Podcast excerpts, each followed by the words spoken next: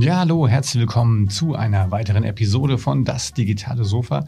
Diesmal wieder ein Konferenzspezial. Ich habe mich auf Reisen gemacht und habe die MediaTek Hub Konferenz in Babelsberg besucht. Ihr hört richtig, Babelsberg, die berühmten Filmstudios, ähm, dort, wo wirklich auch ganz viele bekannte Filme wie Matrix oder auch das Grand Budapest Hotel produziert wurden. Dort findet äh, jährlich diese Tech-Konferenz statt, die einen Schwerpunkt natürlich auf Medien, vor allen Dingen auf Film hat.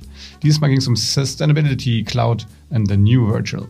Das heißt, ihr könnt euch schon vorstellen, es gab natürlich auch viele Themen rund um das Thema Metaverse. Das sind ja auch Themen, die uns hier bei ChemWeb total interessieren. Aber auch das ganze Thema Film, Storytelling, ähm, das sicherlich auch absolut wichtig ist für uns hier in der Medienbranche, kamen zu Wort. Absolut internationales Publikum, äh, im Prinzip alles auf Englisch, ähm, Speaker von der ganzen Welt, aus den USA, aus äh, Skandinavien, aber auch aus Deutschland.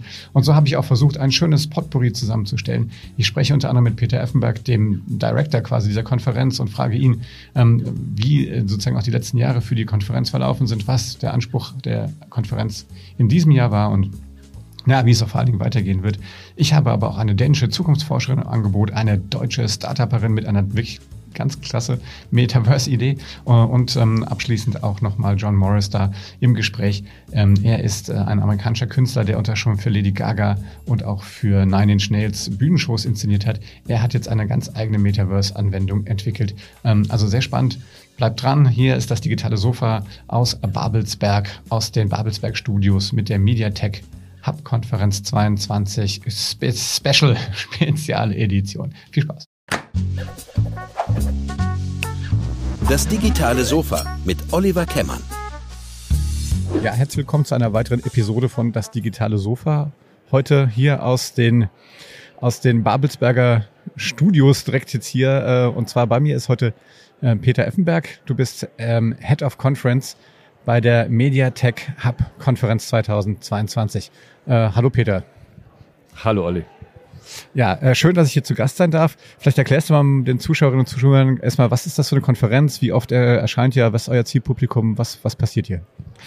Die Mediatek Cup Konferenz ist, das sagt der Name, die Konferenz des Mediatek Cup Potsdam. Das Mediatek Cup Potsdam ist eines von zwölf Digital Hubs in Deutschland und das einzige in Deutschland, das sich tatsächlich mit Medientechnologien auseinandersetzt. Das kommt aus der Geschichte dieses Standortes. Babelsberg ist über 100 Jahre alt, der älteste Filmstandort der Welt. Äh, und er war immer sehr innovativ. Ähm, also man kann zurückgehen bis zum Stummfilm, bis zum ersten Tonfilm, bis zum ersten Farbfilm, bis zum ersten 70 Millimeter Film. Und äh, diese Innovationskraft hat sich Babelsberg immer erhalten, weil die Filmindustrie ähm, sich äh, immer gewandelt hat. Also wir wissen alle, dass ähm, mit dem Digitalen ähm, eine ganze Menge entstanden ist. Die Workflows haben sich verändert, äh, Kameras sind digital geworden, dann kamen die Streamer irgendwann. Das ist also das ganze Geschäftsmodell hat sich auch im Grunde auf den Kopf gestellt. Äh, und Medientechnologien ähm, sind für uns deswegen sehr, sehr wichtig und wir machen einmal im Jahr so eine Konferenz, äh, um ein Update zu geben für die Leute.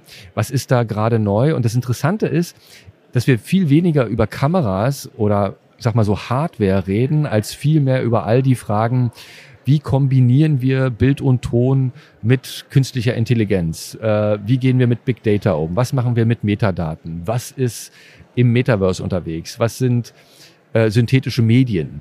Ja, wie können wir aber auch ähm, grüner produzieren und vielleicht auch grüner distribuieren? Und damit habe ich im Grunde genommen auch schon ganz viele der Themen genannt, die wir jetzt in diesen zwei Tagen haben. Und gleichzeitig, und deswegen haben wir eine zweite Bühne, gehen wir auch noch ein bisschen beyond Entertainment, wie wir immer so schön sagen, weil wir fest daran glauben, dass viele der Technologien aus dem audiovisuellen Bereich, gerade in der Kombination mit künstlicher Intelligenz und so weiter, auch in ganz anderen Industrien eine große Rolle spielen. Setz dich in ein Auto. Das Ding ist im Grunde genommen ein reiner Entertainment-Raum geworden. Ähm, geh in die Logistik. Da werden Prozesse mit Medientechnologien äh, gefahren. In der Gesundheit. Ganz krass. Und das ist der Versuch von uns, ähm, diese Dinge auch ein Stückchen zusammenzubringen. Ich bin mal gefragt worden, sag mal, willst du wirklich den Filmregisseur neben dem Arzt sitzen haben? Und dann habe ich gesagt, ja, weil ich glaube, dass es da eine Schnittmenge gibt. Ähm, und wir müssen uns einfach diese Technologien gemeinsam ein Stück weit aneignen. Es ist keine Technologie, es ist keine Konferenz für Techies, sondern eine Konferenz für Macher und für Kreative. Ähm, ist vor allem eine internationale äh, Konferenz, ne? Alles in Englisch äh, und wenn man so auf dem Flur äh, hört man ganz, ganz viele, äh, sag ich mal, äh, Nuancen. ähm, wie, wie, welche, welchen Ruf habt ihr so in der, in der Branche? Kannst du vielleicht da mal ein bisschen was zu erzählen? Also der Ruf ist, wenn ich das so sagen darf, wir sind, glaube ich, eine kleine Perle. Ja, also wir haben uns irgendwann ähm, entschieden zu sagen, nein, wir laden nicht die CEOs ähm, der ganz Großen ein. Warum nicht? Nicht, weil wir die nicht schätzen, sondern weil wir schon wissen, dass es sehr viel mehr Spaß macht, äh, die Menschen einzuladen aus den, äh, aus den großen Unternehmen und aber auch aus den kleineren Unternehmen, die wirklich das tun, worüber sie reden. Ja, also wenn wir Leute haben von äh, IBM oder von Shutterstock oder von Netflix oder von Paramount, dann sind das alles Leute, die kommen direkt aus dem Alltag, aus dem alltäglichen Arbeiten. Das ist etwas, was die Leute sehr, sehr schätzen. Sie wissen, sie kriegen hier in Babelsberg ähm, sehr fundierte Informationen, ähm, können sich super gut austauschen. Das ist eine kleine Konferenz. Ähm, wir sind tatsächlich auch gar keine Messe, sondern wir sind wirklich eine Konferenz, die versucht, ähm, ähm Inhalte ähm, rüberzubringen und, und, und Menschen miteinander zu vernetzen. Äh, und das gelingt uns von Jahr zu Jahr immer besser. Wir sind jetzt, äh, 2019 hat es die erste Konferenz gegeben. 2020 sind wir wie alle in Corona verendet, aber eben nicht verendet, sondern wir haben es digital gemacht und haben damals eine Plattform aufgezogen, die wir bis heute auch noch mitlaufen lassen für Menschen, die online dabei sind. 2021 war dann Corona immer noch so ein bisschen. Jetzt sind wir gerade wieder dabei, das auch wieder ein Stückchen ähm, ähm in Person zu machen. Und die Leute mögen auch diese, diese persönliche Art, die hier herrscht und natürlich auch die Location, weil wir sind direkt im Studio Babelsberg wir haben keine Bühnen, wo man, ne, die man sich vorstellt, wie so Hallen, wo dann so Stühle drin stehen und dann gibt riesen Screen. Wir haben zwei großartige Kinos. Ja, da sitzt man gut, da hat man große Leinwände, da hat man super Ton, super Bild. Äh, und dann kannst du dir hier ganz viel angucken. Gestern Abend zum Beispiel hatten wir ähm, ein Live-Konzert vom Deutschen Filmorchester in Babelsberg, was hier eben auch ansässig ist. Und die haben einfach die Türen aufgemacht. Wir äh, durften 100 Leute reinlassen von unseren Gästen die sich alle in den Konzertsaal, also in den Aufnahmesaal setzen durften. Äh, also man saß das erste Mal auf einem Stuhl eines Musikers, ja. Und dann gab es dann Konzerte, man konnte sich hinterher noch angucken, welche Filme haben die gemacht. Die haben ja unfassbar viele Filme schon, ähm, Filmmusik gemacht, amerikanische Produktion, deutsche Produktion. Und das ist so diese, wir nennen es so diese Babelsberg Experience, ja. Also du bist hier an einem Ort, wo du dich bewegen kannst, wo du entdecken kannst, einfach in der Location, aber eben auch, äh, was das Programm betrifft. Ich meine, du hast es jetzt gerade auf die Speaker bezogen, ich habe es sogar auf die Gäste äh, bezogen. Das ist auch wirklich internationales Publikum auch. Das heißt, Leute kommen von ganz, äh, ganz Europa und sowas. Ähm, wie, warum ist das, was ist, was die Anziehungskraft? Ist das nur Babelsberg oder ist es auch die, die Kuration? Heißt das so Kuration? Ich glaube, es ist tatsächlich beides. Also es sind ganz viel die Inhalte. Ähm, wir versuchen auch ganz viel ähm, Formate zu entwickeln, in denen die Leute nicht nur hören können, äh, oder dann eben mit QAs auch nochmal eine Nachfrage stellen können, sondern wo sie auch arbeiten können. Wir haben auch Workshops, wir haben zum Beispiel äh, traditionell vor der Konferenz immer einen Tag, den nennen wir den Lab Day. Äh, da beispielsweise eine Kooperation mit Creative Desk Europe, da kommen aus ganz vielen europäischen Ländern dann ähm, äh, Menschen, in dem Fall aus der Filmindustrie, äh, und dann werden so Challenge Owners definiert, ähm, ähm, wo man also eine Idee mitbringen kann und dann gibt es so Co-Creators, wo die dann also den ganzen Tag gucken können, okay, kann man das vielleicht noch besser machen? Ne? So, wir haben ganz viele Startups da. Das ist so diese Anziehungskraft für die Teilnehmer, zu sagen, ich krieg da ein Update zum Thema Medientechnologien. Ich kann mich aber auch mit den richtigen Leuten vernetzen, endlich mal mit Leuten reden, mit denen ich über sowas eben wirklich quatschen kann, weil es kann, wir sind in einem Mind Change unterwegs. Ne? Also viele haben, machen die Erfahrung, dass sie auch in ihren eigenen Unternehmen manchmal gar nicht so sehr gehört werden. Hier werden sie das. Und sie kommen tatsächlich eben auch, weil sie diesen Ort wahnsinnig toll finden. Ja, das kann ich nur bestätigen. Ähm, Peter, vielen Dank, dass du die Zeit genommen hast. Ich weiß, du bist sehr beschäftigt heute. Alle wollen das von dir. Du hast trotzdem die Zeit gefunden. Vielen Dank und wir wünschen euch viel Erfolg und kann nur empfehlen, auch im nächsten Jahr einfach nochmal vorbeizukommen. Ich danke dir sehr für das Interview. Ja, hallo, herzlich willkommen zu einer weiteren Episode von Das digitale Sofa. And uh, today I switched to English because I have international guests in this episode, and from from Denmark in the M what's it, the MTH, the Media Tech Hub conference today. It's Sophie Hvitved. Is right? very nicely pronounced. And I'm used to be called, being called many things, so it's very good. You can just call me Sophie. I, I like to call you Sophie. Sophie, you're a futurist, and and um, you you're talking about the metaverse here on the conference. So why can the metaverse help us to have a better future? Well, I think the metaverse can do both, uh, help us have a better and a worse future, so to say. So I think we really need to be aware of the perspectives. And that's actually what I do as a futurist at the Copenhagen Institute for Future Studies, where I'm head of media. I have the pleasure of spending all my time looking into the possible futures uh, of the media industry.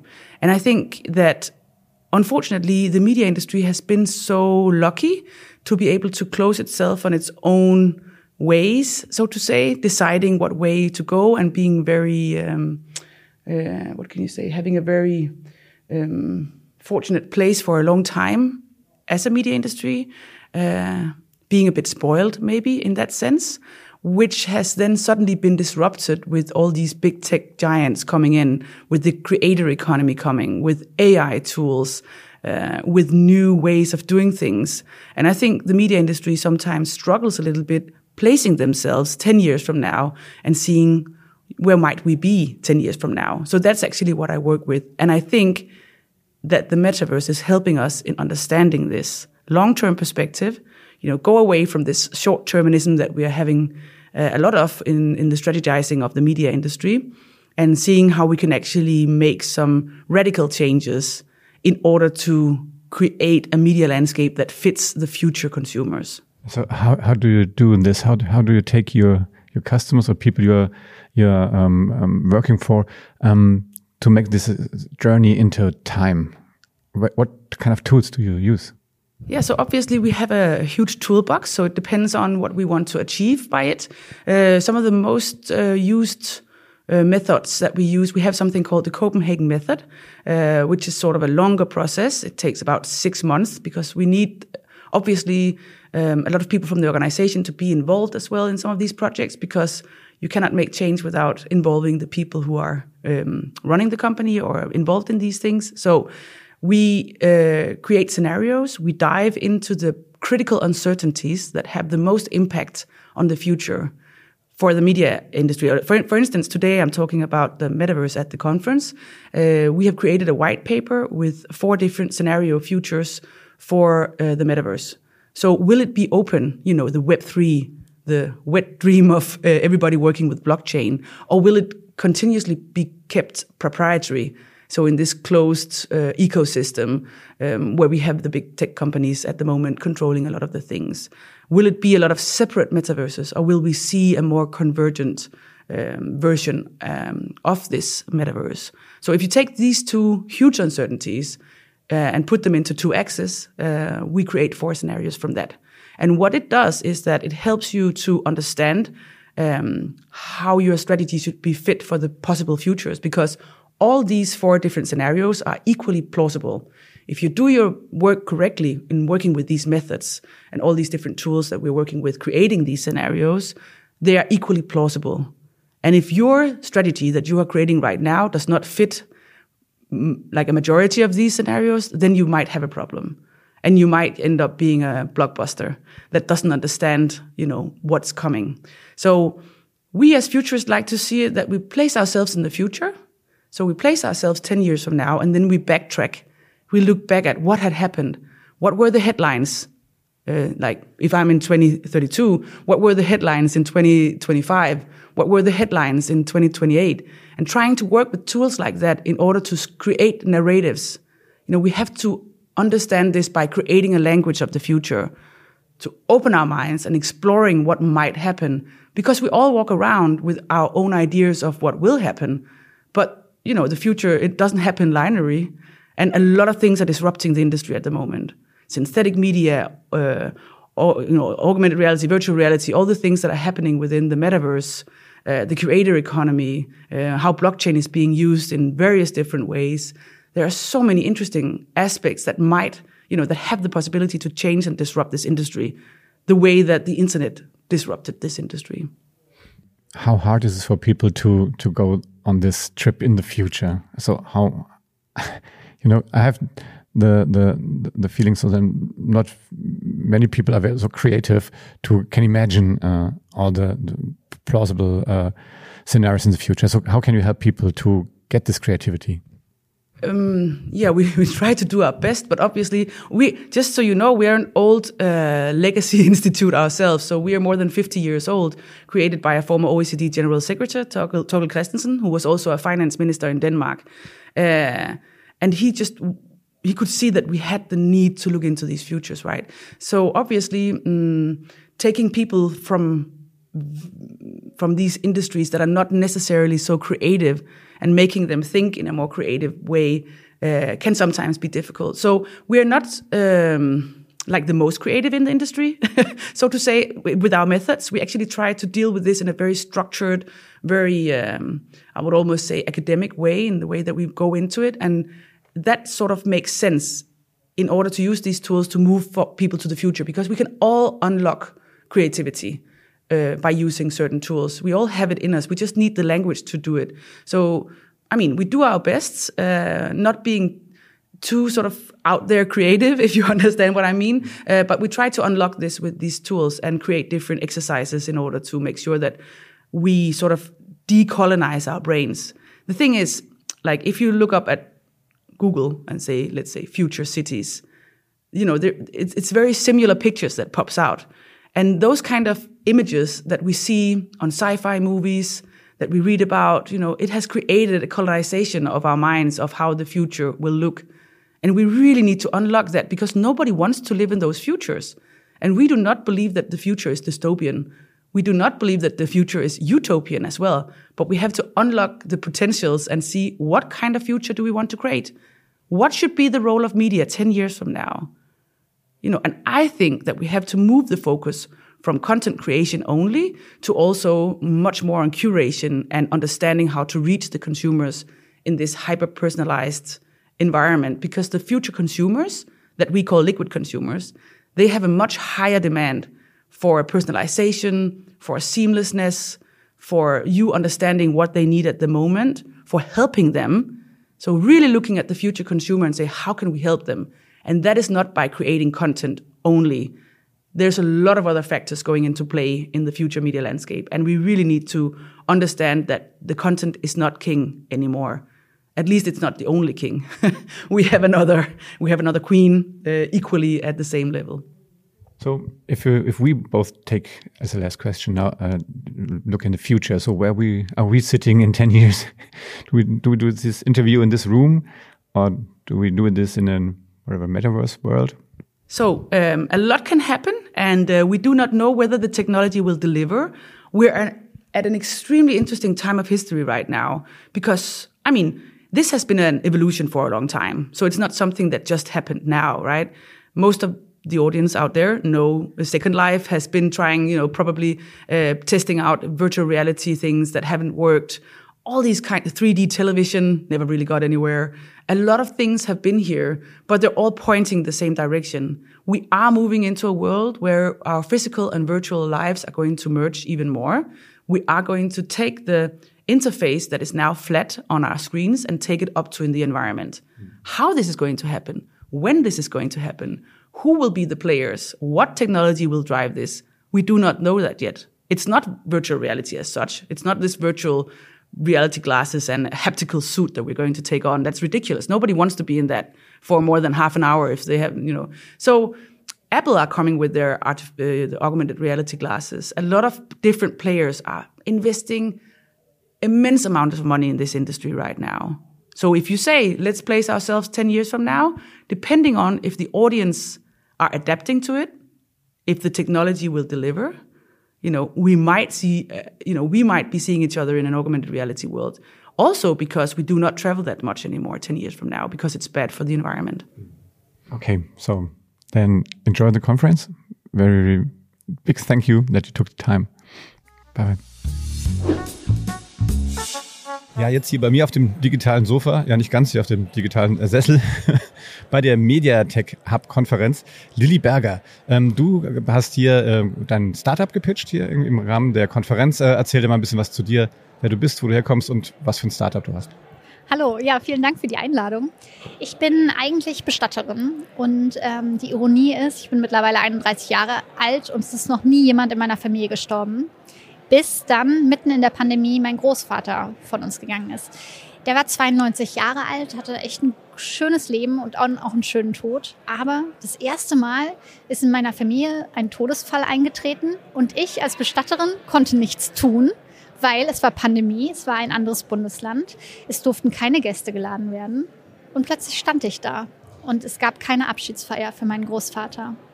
Und so ist die erste Idee entstanden, einen digitalen Raum zu schaffen, der Trauerfeiern, Abschiede ortsunabhängig macht. Und gemeinsam mit Jennifer Beitel und Markus Traber, meinen Co-Foundern, haben wir einen virtuellen 3D-Erinnerungsraum entwickelt in den letzten zwei Jahren, der es eben Familien, Menschen ermöglicht, von überall aus der Welt Abschied zu nehmen. Man kann sich das so vorstellen. Es ist quasi wie eine Galerie des Lebens. Man kann diesen Raum betreten, natürlich mit der VR-Brille, aber viel wichtiger natürlich mit dem Computer und mit dem Handy. Du brauchst keine App, du musst dich nirgendwo einloggen, du betrittst diesen Raum und dieser Raum, der strahlt was ganz Besonderes aus. So eine Ruhe. Und diese Ruhe möchten wir Personen schenken, die sich verabschieden möchten, die nochmal erinnern wollen. Es hängen Bilder an den Wänden der verstorbenen Person. Man kann vielleicht sogar Sprachnachrichten platzieren der verstorbenen Person oder selbst Sprachnachrichten hinterlassen.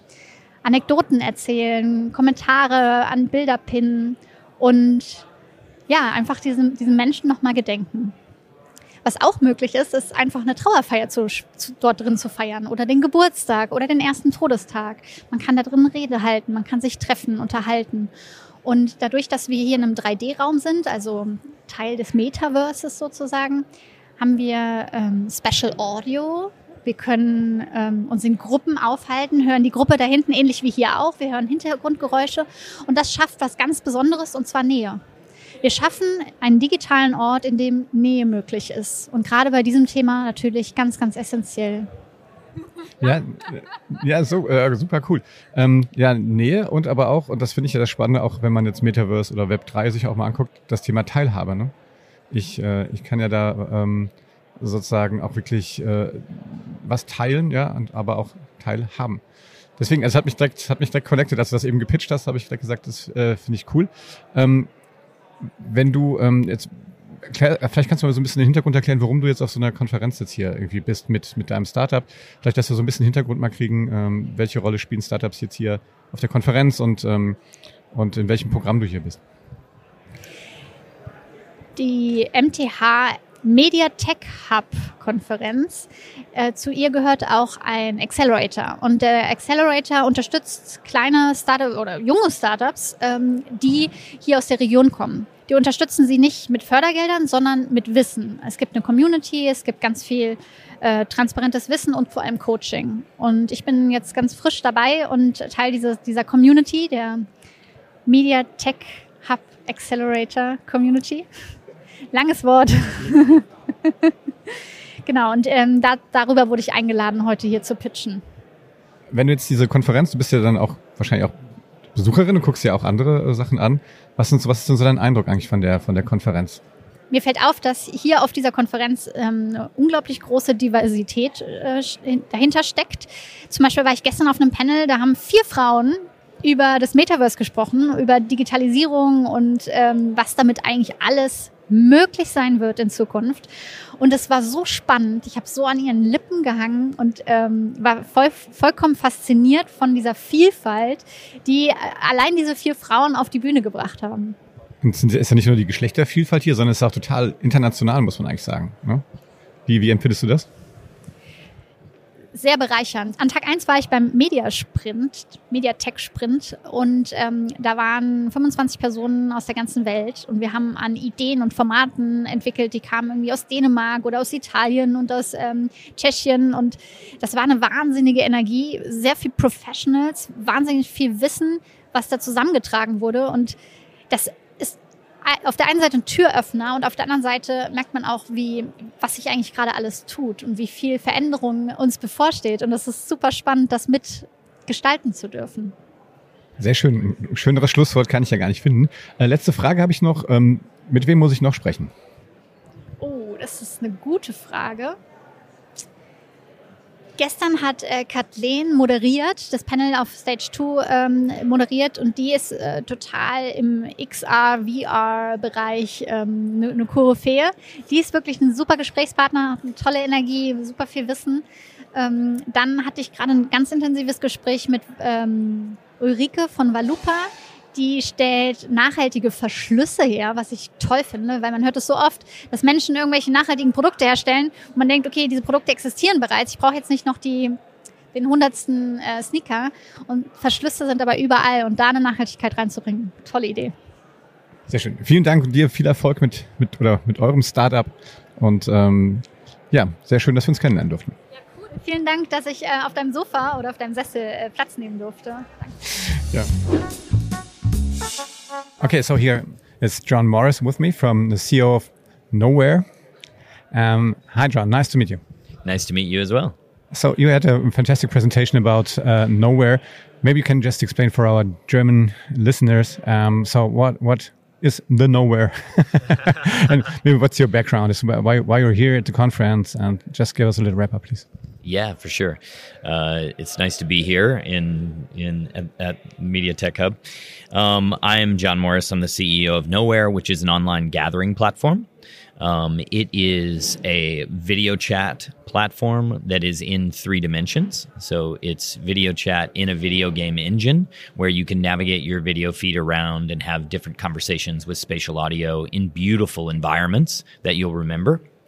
Um, and so you know, in summation, it's a it's a metaverse with video, live video, and real humans instead of avatars. Um, and it's built on the browser, so no headset, no download. It's one click off a calendar link to drop in, just like a video chat app. Um, and then you have all the play and adventure of gaming. So you can jump, you can spin, you can emote, you can build worlds, you can host all kinds of different things from you know uh, company meetings to artist performances to full on conferences and networking uh, and my background, which which led to the creation of this. Um, my I, I, started as an actor. I was a clown at Cirque du Soleil and a performer in the show Fuerza Bruta and tons of spectacle-driven theater around the world.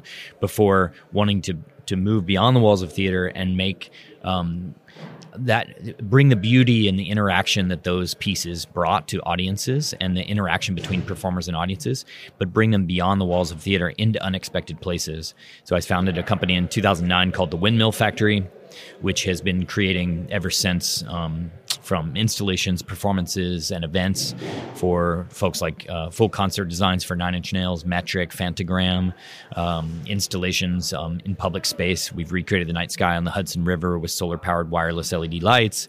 Uh, we've done massive spectacles for Google and AWS.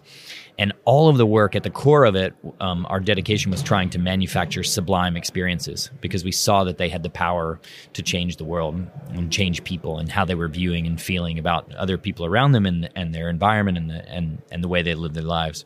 So, you know, at the core of all that was you know trying to deepen and excite human connection and it was all through live experiences um, and then when the pandemic hit of course we were faced with you know both how do we survive financially and how you know how can we actually continue our work in a time of social distance and so we started to conceive of um, how would we be able to deepen and excite human connection over space and time and we started to think about you know we want the play and adventure of video games, but we also want the face to face humanity where you're able to actually, you know, be with people. Because, you know, for us, people make the place and, and they're the most interesting things for us, you know, and, and bringing them together is what we've always done. So that's how, you know, Nowhere developed. Um, we started early 2020, you know, right when the pandemic hit.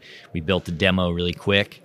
Um, and then we were like, wow, it is fun to hang out in these worlds um, and start to have, you know, more serendipity, you know, the, you know, from the water cooler conversations to the before and after show hangs um, and, and really get to the point where you can actually feel a, a sense of presence online. So when, when did you decide so that you don't use avatars but real people? Oh, from the beginning. You know, I, I've, you know, my whole I, I, love people. I'm a people person. Uh, you know, all the work we created at Windmill Factory was very people centric. It was all about the audience and you know, really building for an audience. You know, and that's really coming from a theatrical mindset. You're you're really storytellers, and you're trying to take people on a journey. You know, so it's always thinking about the people. And, you know, so for us, when you when we were looking at solutions for gathering online, we were trying, you know, platforms that allowed, you know, humans to gather, but they were all avatar based. And when you meet in an avatar based world, um, you often find the reactions are, are are different. You know, they're not as connected. You know, you're losing all the facial expression and the eye contact that you have within you know video chat and within life, and so there's a diminishing of the of the um, the social experience. And so we knew right from the beginning that we we wanted to have as close to live humans as possible. And we played around with different, you know, MetaHuman and those, you know, um, avatar creation tools, and it just was none of them were were flat. And we were like, well, video chat already exists. You know, it works great. Um, and there's years of innovation in that um, field. And so, um, so we we knew immediately that we wanted to lean in on live video, you know, because that's the closest we can get. So, how important is sound actually on a platform like yours? Extremely, extremely important. You know, we spend a lot of time still dialing in the spatial audio of the platform. So, in Nowhere, you can have up to 150 people simultaneously in the same environment. So, you know you just heard this the the audio increase behind us. We're in this we're in this big hall. You know it's a it's a rotunda. There's some trees but there's not a lot of bounce. There's not a lot of you know um, spatial uh, deadening in here. Um, and but what's interesting is now you know a little bit more about this place you know? And so in nowhere you you can have an audio that sets a soundtrack for the environment. You can also drop in different types of audio so that they're spatial so that you can approach them and they will start and and and uh, you know increase and decrease depending on your closeness to them just like when you approach a conversation you know? So if you're you know you see someone you can walk up to them just like in real life and you you know you'll start to hear them as you get closer to them and that spatial audio dialing of how it works is extremely important to the platform because it is the key to making it feel like you have agency to move around and join different conversations and and walk up to a performance and hear the performance or pull to the back of the room and have a conversation with somebody in the back, you know, just like you would at an event. And so you know, being built on the browser, you know, right on, you know, on the web, you're in a web page. you know, it's 150 people live in video in a 3D environment, um, you know, on the web, typically with headphones, so you can really dial the panning of left and right and vertical, you know, in vertical space. Um, and it's it's been it's been a journey to get to the point where it feels really good, but when it works, it's just amazing. You know, when you're in the platform and you have, you know, 150 people and you can move between conversations and it and then and the audio quality feels like you're at a party. It feels like you're an event, you know, it's exciting. There's buzz in the air. You can hear laughter bubbles pop up and down, you know, and then you can have these these conversations. So, you know, I think you know, it'll get better and better and better as we dial it more and more and more. But, you know, audio is the most intimate way we connect, you know. I mean, it's got to be why you're doing a podcast. yeah, exactly. so um, maybe can you can tell us a little bit of the of, the for, uh, about the business model actually? So how are you planning to to earn money with it? Yep. Yeah, we we are subscriptions and microtransactions in the future. So where we think the real key to the business is leaning on, you know, what video games have done so well over the years, which is getting people to align with creators and pay for experiences, you know, pay for, you know, the microtransactions, which makes aligns the creator and the, the player so that, you know, we're we're aligned in creating things that are really exciting and fun, you know, that people want to spend on. Um, and then on the subscription side, for more business and corporate clients or, or people who are going to bring a lot of audience into the platform, um, we'll have subscription models that you know then you're able to pay for your you know, we'll help you either build your space or we'll incorporate your space into the platform, and then you have a monthly you know hosting fee depending on how many people you're gathering within the platform, you know, and and that the the subscription fee for us is more of just covering our costs you know and then the microtransactions i think is where it gets really exciting. And and and that's where we hope you know within the business model that it's aligned with a, a creator marketplace you know that allows artists from anywhere in the world to be making money you know. Um, and we're really supporting the next generation of the creator economy where you can create you know not user generated content where it's flat and you're just consuming it you know and and as a passive audience but creators are able to create player generated experiences that are full on immersive experiences that you can monetize and you can make a you know a full on you know choose your own adventure film where you pay a ticket and then along the way you have different buy-ins or a scavenger hunt or an escape room you know or an immersive theater experience. Um, and you know so there's there's a lot of different ways to monetize and, and we're still quite early in the platform um, and we want to really hear from creators and hear which ways they want to charge. But what we really want is is for it to be a platform where we have this creator marketplace, um, where it's it's almost like a Roblox for adults. You know, where where you know creators are creating these experiences, people are buying them, and then we're incentivized to make it more fun and more you know delightful. Very cool. So I wish you all the best, the best luck with it. Um, so final final question. So what um, what's your impression about this conference? So, what makes it special? So, what can you give our listeners on the way? I think somebody said it best today, where you're um, combining technology, storytelling, you know, together. You know, because for me, you know, it's it's what I've been doing my whole life as an artist. You know, I've always used technology as a tool to bring magic and wonder to the experiences we've created you know? And being here at babelsberg where you have this full you know production arm where you have these epic films that have been created and you have all the different parts of from pre-production to post-production you know from the music from the props to the scenic design to the shop um, it's it's really inspiring to be in this you know environment where you have the fusion of technology and storytelling happening in real time around you you know, it's a great backdrop to discuss how you know technology is going to influence storytelling moving forward. Because technology is really just the tool, you know, and then the the stories and the and the people that are telling them are really where the magic lies. Plus, it's really beautiful. I've really enjoyed like running on the river every morning, and and the nature, and, and, the autumn leaves are changing. Um, so it's a, it's also a really nice time to be here. Okay, ladies and gentlemen, John Morris, thanks a lot for for for being here in the in the podcast. Thanks a lot, and enjoy Berlin and and the autumn in Germany. Thank you. Thank you. bye bye.